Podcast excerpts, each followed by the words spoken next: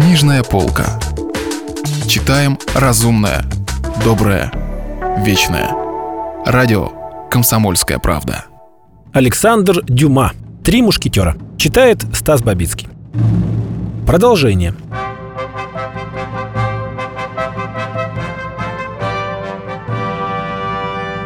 К великому удивлению Д'Артаньяна его приход не произвел на Арамиса никакого впечатления. Так далеки были его мысли от всего земного. «Добрый день, любезный Д'Артаньян», — сказал Арамис. «Поверьте, я очень рад вас видеть». «И я также», — произнес Д'Артаньян. «Хотя я еще не вполне уверен, что передо мной Арамис. Он самый, друг мой, он самый. Но что же вам могло внушить такие сомнения?» Я испугался, что ошибся комнатой и решил было, что попал в помещение какого-то духовного лица. А потом, увидав вас в обществе этих господ, впал в другое заблуждение. Мне показалось, что вы, Арамис, тяжело больны. Оба черных человека поняли намек Д'Артаньяна и угрожающе взглянули на него. Но Д'Артаньян не смутился. «Быть может, я мешаю вам, милый Арамис», — продолжал Д'Артаньян. «Судя по всему, вы исповедуетесь этим господам». Арамис слегка покраснел. «Мешаете мне? О нет, напротив, любезный друг, напротив, клянусь вам. И в доказательство моих слов позвольте мне выразить вам радость по поводу того, что я вижу вас здоровым и невредимым». «Наконец-то догадался», — подумал Д'Артаньян. «Что ж, могло быть и хуже, ибо друг мой недавно избежал великой опасности», — с умилением продолжал Арамис, указывая на Д'Артаньяна двум духовным особам.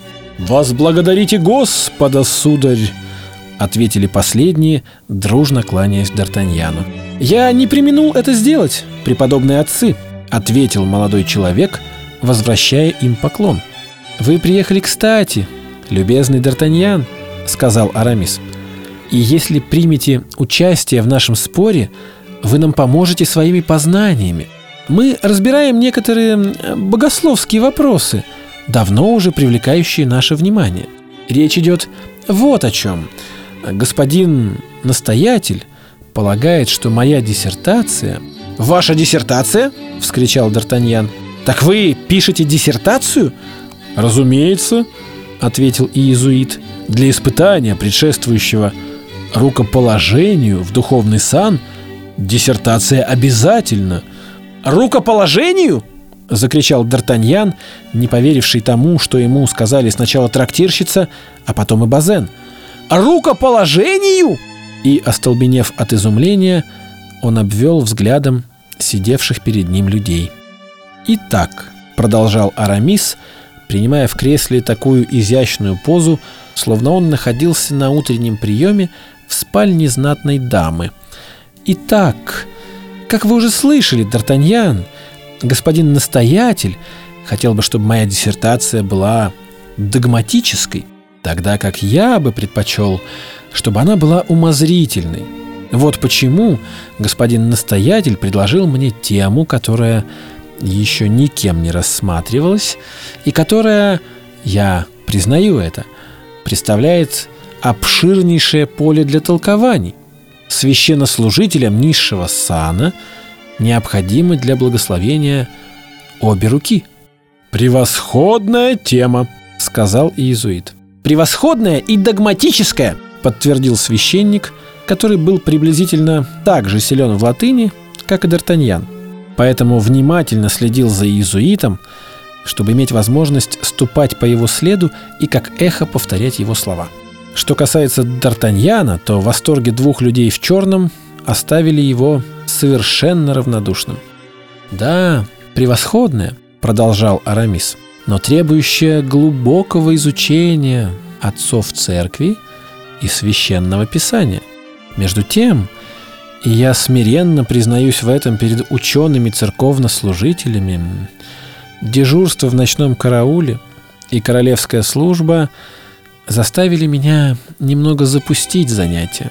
Поэтому мне легче будет взять тему по моему выбору, которая для этих трудных вопросов богословия явилась бы тем же, чем мораль является для метафизики и философии.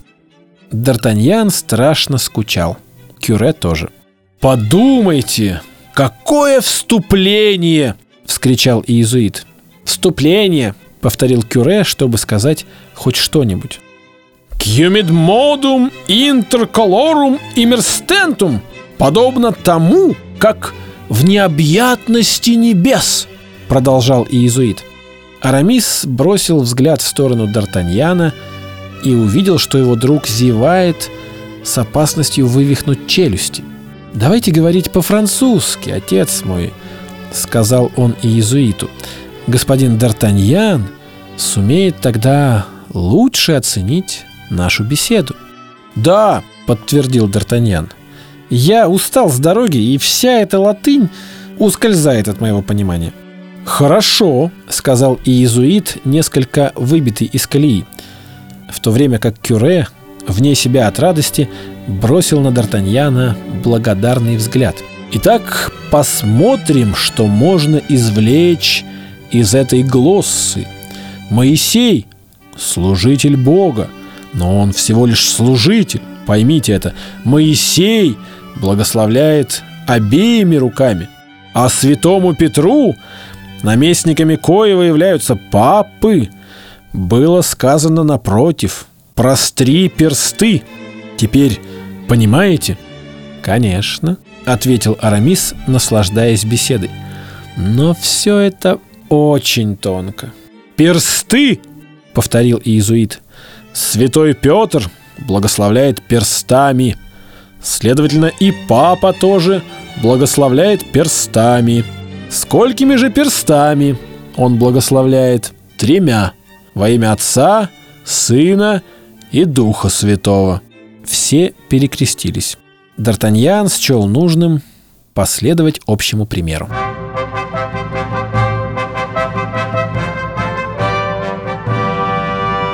Продолжение романа слушайте завтра. Если вы пропустили главу любимого произведения или хотите послушать книгу целиком, добро пожаловать к нам на сайт kp.ru слэш радио раздел «Книжная полка». Книжная полка.